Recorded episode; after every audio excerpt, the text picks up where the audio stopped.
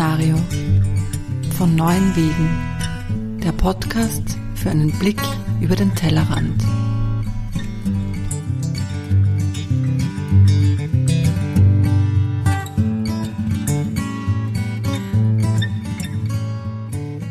Yoga heißt eigentlich übersetzt Union, also Verbindung von Körper, Geist und Seele. Also im Einklang sein, würde ich es beschreiben.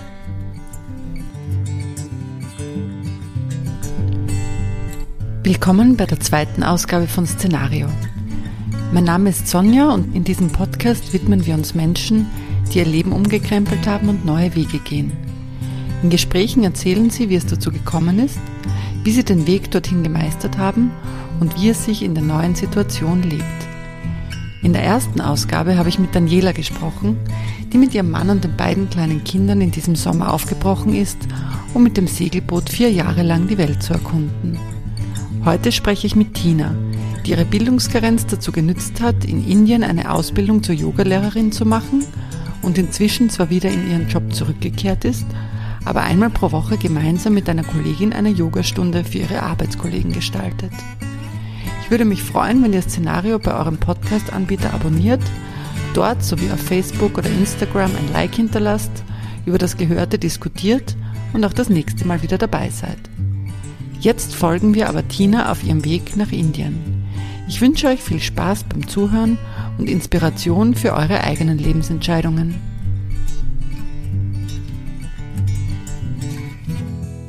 Also hallo, ich bin die Tina, ich bin 35, arbeite als Journalistin, bin gebürtige Österreicherin und wohne seit vielen, vielen Jahren schon in Wien. Vor einigen Jahren hast du eine Ausbildung zur Yogalehrerin gemacht. Mich würde interessieren, wie bist du überhaupt zu Yoga gekommen? Wann hast du damit angefangen? Zu Yoga bin ich gekommen vor knapp zehn Jahren. Und zwar das erste Mal in Nepal, lustigerweise, da war ich als Volunteer in einer Schule und habe ein bisschen äh, mehr Zeit gehabt, hab dort, bin immer wieder an so einem Schild vorbeigelaufen, äh, wo halt Yoga angeboten worden ist und irgendwann habe ich mir dann gedacht, in der Mittagspause so quasi gehe ich dorthin und probiere das aus. Und ja, es war irgendwie sehr interessant. Vor allem auch Retrospektive dann im Vergleich mit dem Yoga, das, das ich halt bei uns kennengelernt habe. Äh, da war ich sehr froh, dass ich schon von Anfang an den Vergleich gehabt habe. Und ja, seit eben 2009 ist es dann ähm, eigentlich zu einem regelmäßigen Praxis geworden. Und wann war dann der Punkt, wo du dich entschieden hast, die Yoga-Lehrerausbildung machen zu wollen?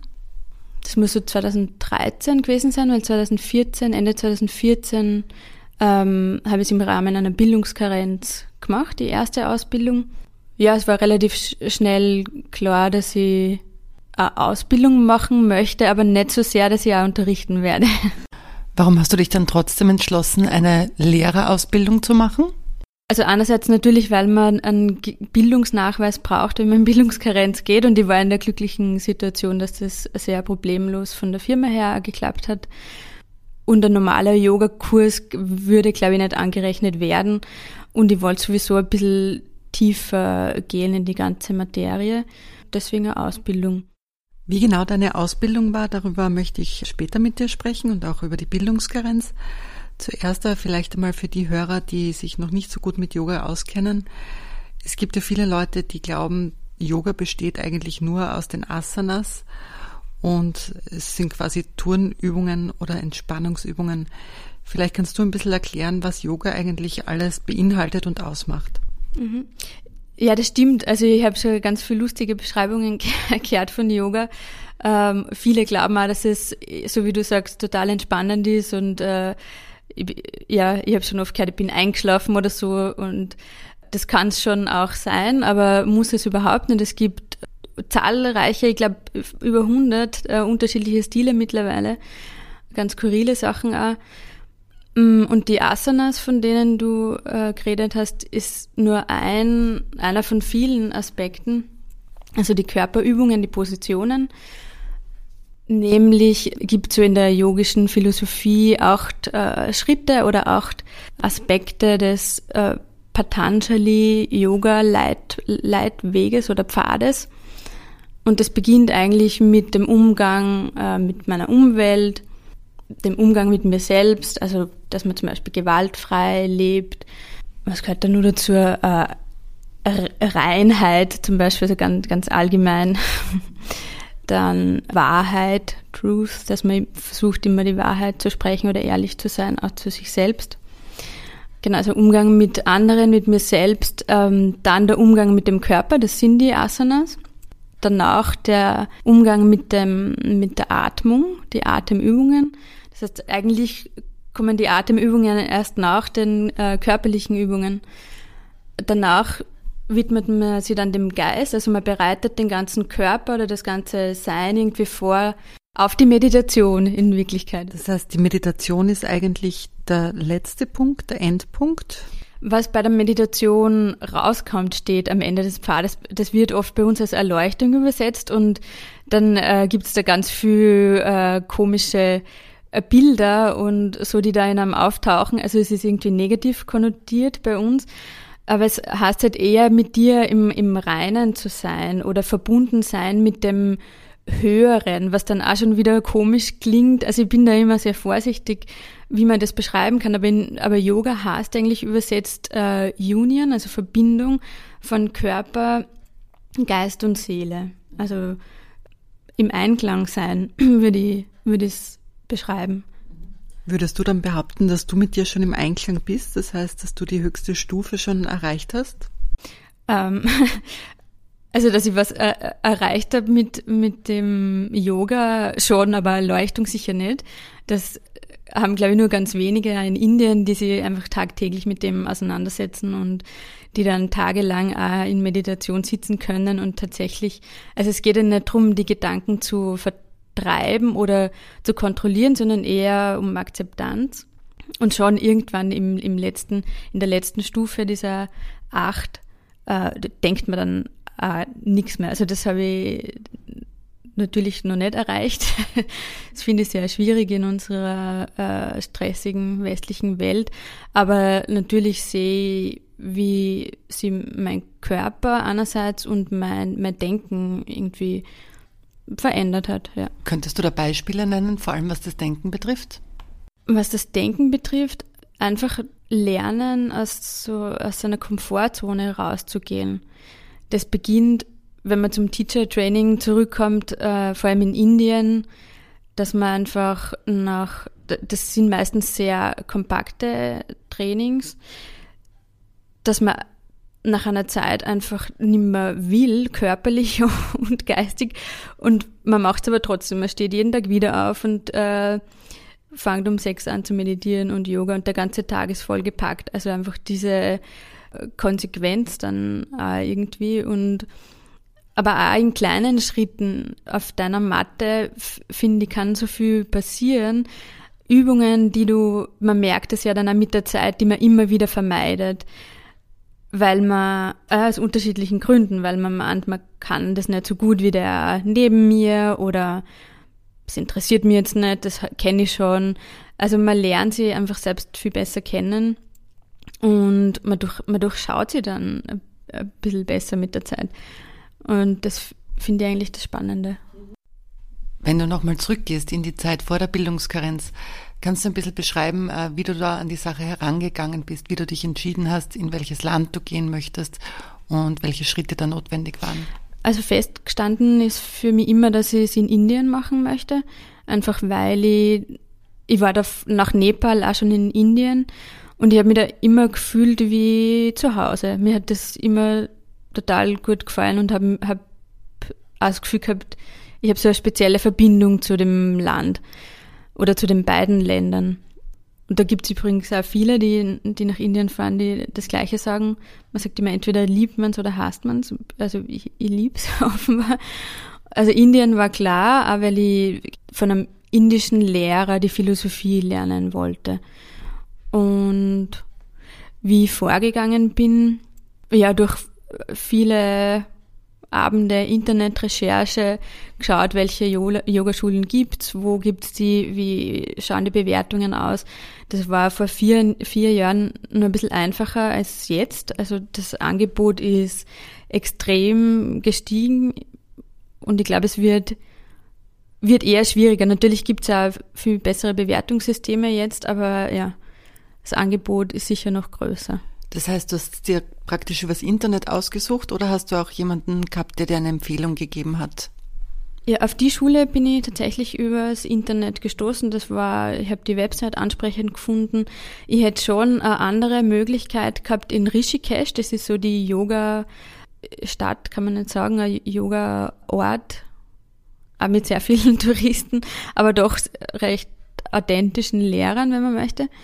Nur hat es von der Zeit nicht gepasst. Deswegen habe ich mich dann für Goa entschieden. Ähm, das ist eine, eine Indian-Light-Version. es ist eher leicht zu bereisen, also leichtere Kost im Sinne von weniger Menschenansammlungen, weniger Schmutz, weniger, weniger von allem irgendwie und mehr westliche Annehmlichkeiten, aber trotzdem indischem Flair. Wie lang warst du dann dort und wie läuft so ein Intensivtraining ab? Ich war, also ich habe meine Bildungskarenz aufgeteilt auf zwei Mal einmal sieben, einmal fünf Monate und habe dann jeweils zwei beziehungsweise nur dritte Ausbildung in Meditation gemacht, teilweise in Ashrams gegangen, weil entgegen dem Glauben vieler sind zwei Drittel der Yoga-Ausbildungen nicht in Ashrams, sondern in ganz normalen Yogaschulen. Ähm, Ashram ist äh, Kloster, also dort, dort leben Mönche, aber auch du oder ich, jeder von uns kann sie in den meisten einquartieren und da ein paar, äh, also wenn man ein paar Regeln befolgt, zum Beispiel so lustige Sachen wie Zwiebeln oder äh, Knoblauch kann man nicht mit reinnehmen. Man kann dort auch keinen Alkohol trinken oder rauchen. Also es ist schon irgendwie mit einem Kloster bei uns vergleichbar und dort äh, oft gibt's einen Guru, wieder so ein Wort, das äh, so negativ besetzt ist. Guru heißt eigentlich nur Lehrer, der dann so Meditationen in der Früh leitet, aber Yogastunden oder einfach gemeinsame, ein Unterricht dann mehr oder weniger Lectures.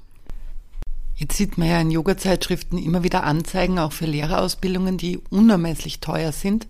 Äh, wie teuer war eigentlich deine Ausbildung und gibt es da einen parallelen Wirtschaftszweig, der Leute aus Europa anziehen soll?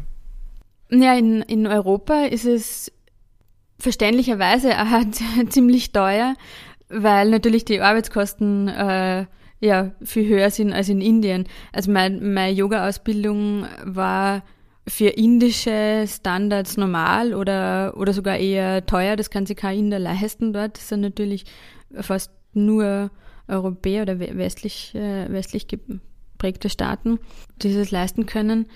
Ich habe mir die, den Flug noch dazu leisten können und war dann trotzdem wahrscheinlich ein bisschen billiger äh, in Indien unterwegs, als wenn ich es in Europa gemacht hätte. Und was auch ein Grund war für mich, um es in Indien zu machen. Also natürlich ist auch der Preis ein Aspekt, den man im Auge hat, aber ich, ich wollte eigentlich so eine, eine, intensivere oder weg von zu Hause Ausbildung machen und nicht, wie es bei uns oft ist, einmal in der Woche oder einmal im Monat ein Wochenende, mm, was auch seine Vorzüge hat, aber ich wollte einfach so richtig tief eintauchen und du bist dort weg vom alltäglichen Leben in einer ganz anderen Welt ohne wirkliche Verpflichtungen. Du hast vorher schon von den Herausforderungen gesprochen, 6 Uhr aufstehen und meditieren.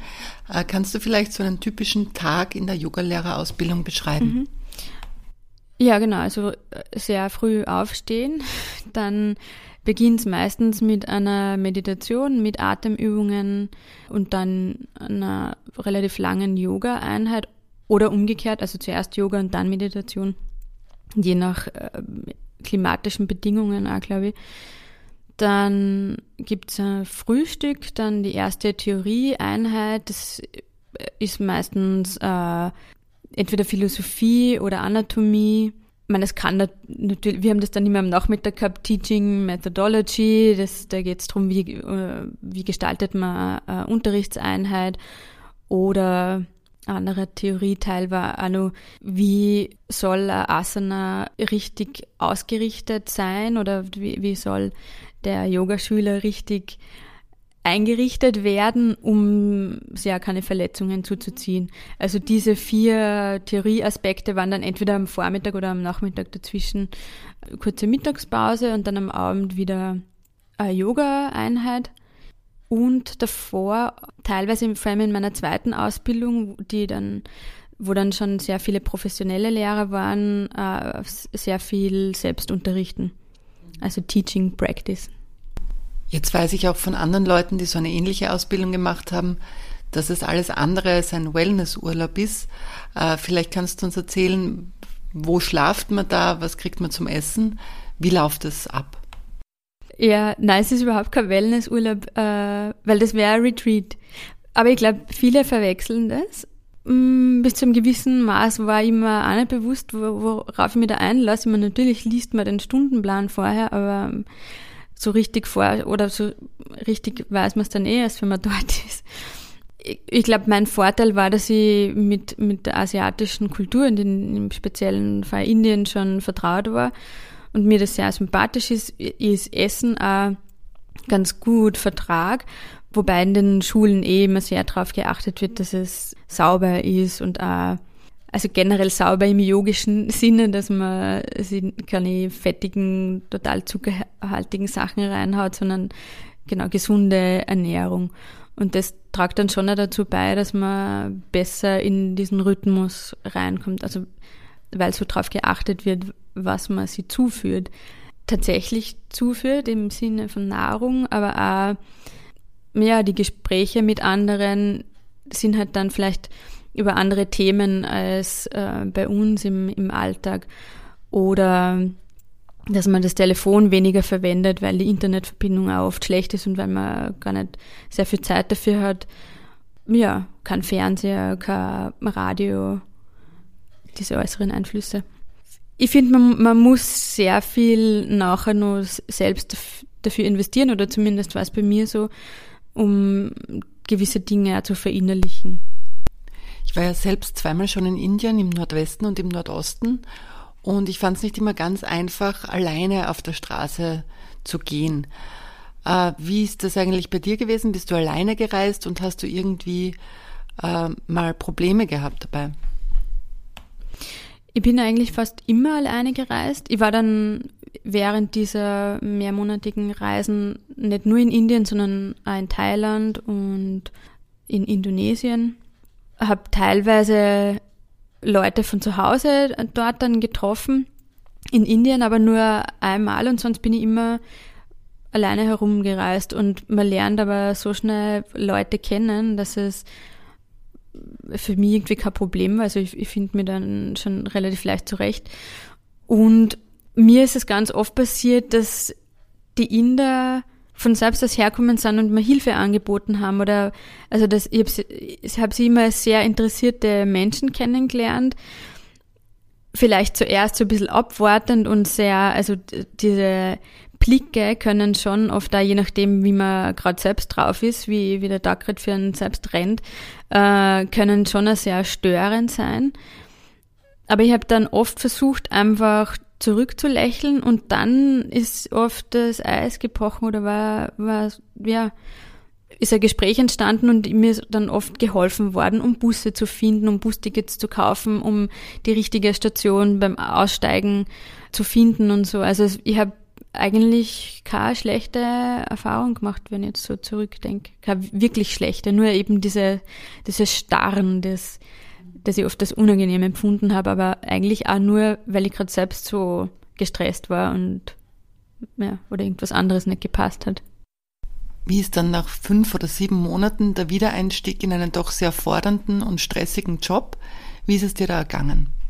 Ich habe mir jedes Mal ein paar Wochen eigentlich Zeitpuffer eingeplant und ich glaube, das war sehr gut und äh, vorausschauend, weil die ersten Tage und Wochen schon sehr komisch sind. Also erstens bin ich oft in die Kälte zurück von doch sehr äh, tropischen Temperaturen mm, in diesem geregelten Alltag, wo jeder, ich übertreibe jetzt, jeder, jeder schlecht gelaunt ist, jeder sich beschwert an der Kasse und ja, irgendwie kann net, den netten Umgang habe ich ein bisschen vermisst. Eben genau diese Erlebnisse, so im Bus, wo sie dann der halbe Bus für einen interessiert, weil die noch nie jemanden aus Europa gesehen haben oder so.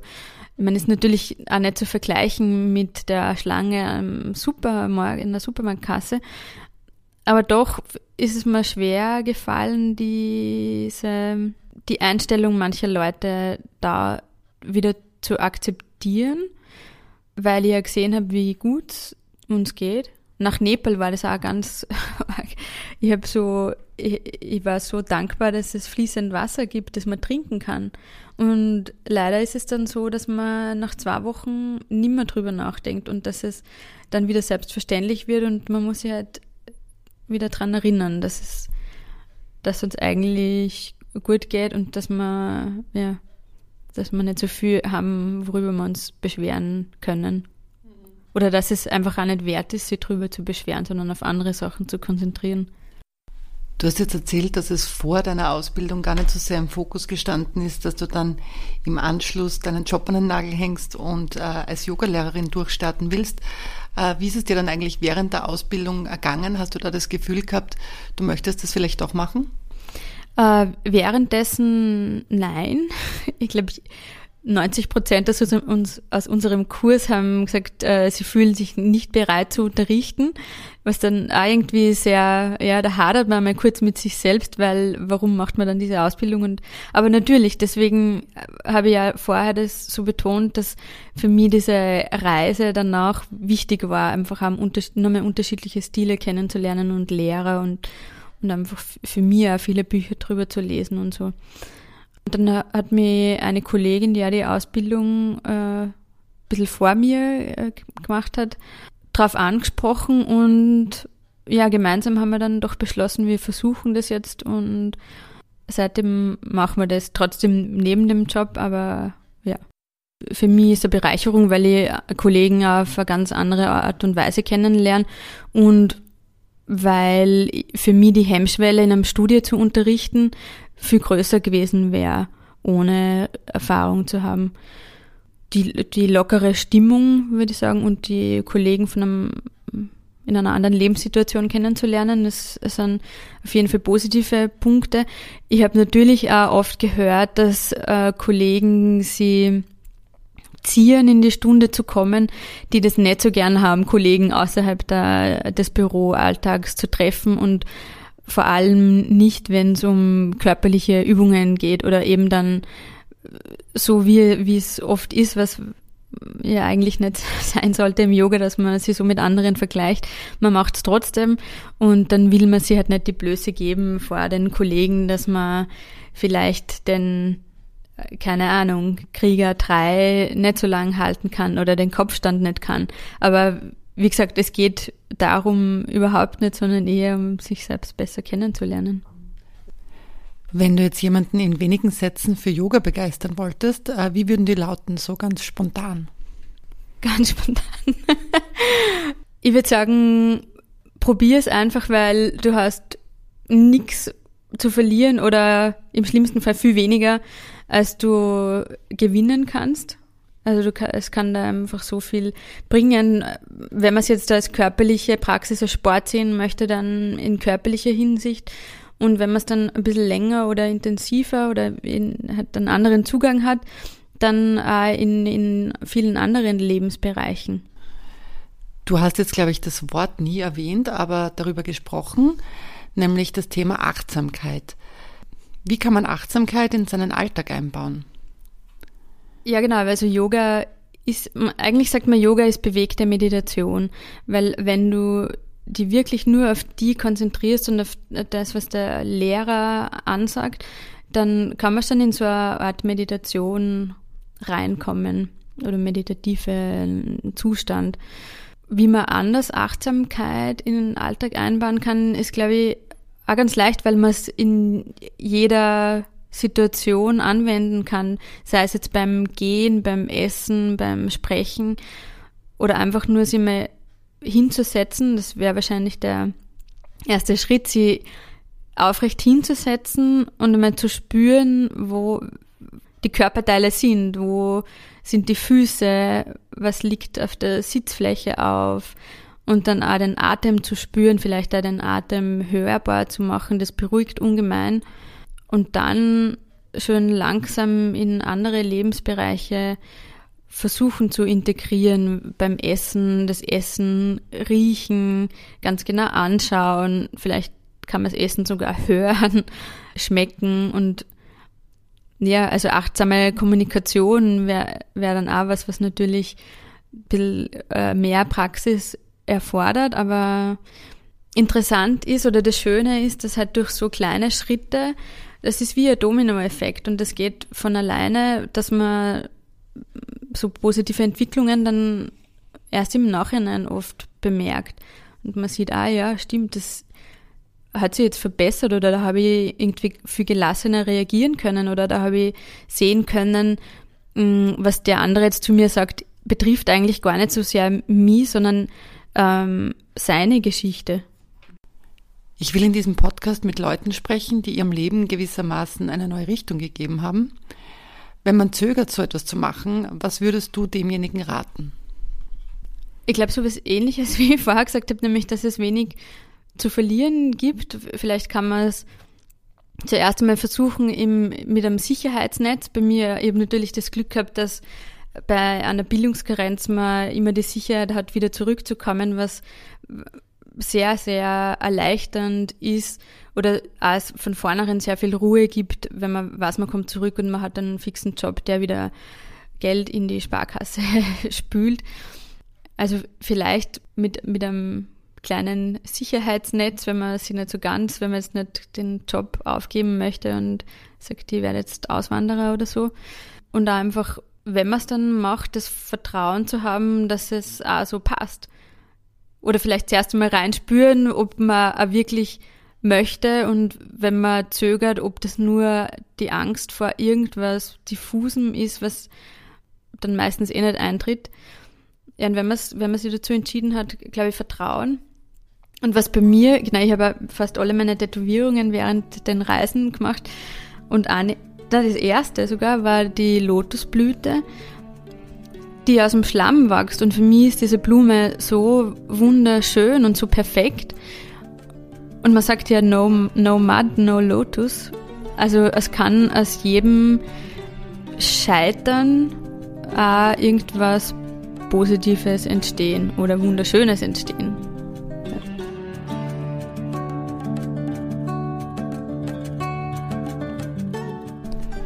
Ja, vielen Dank, Tina, für dieses Gespräch. Wenn es euch gefallen hat, würde ich mich freuen, wenn ihr das auch auf unseren diversen Kanälen kundtun würdet. Und vor allem, wenn ihr das nächste Mal wieder dabei seid. Das nächste Mal spreche ich mit Karin, die mit Mitte 30 wirklich plötzlich Mutter geworden ist, nämlich in Form einer Adoption. Das heißt, sie musste von heute auf morgen ihr komplettes Leben umstellen und war plötzlich Mutter. Davon erzählt uns Karin das nächste Mal. Ciao.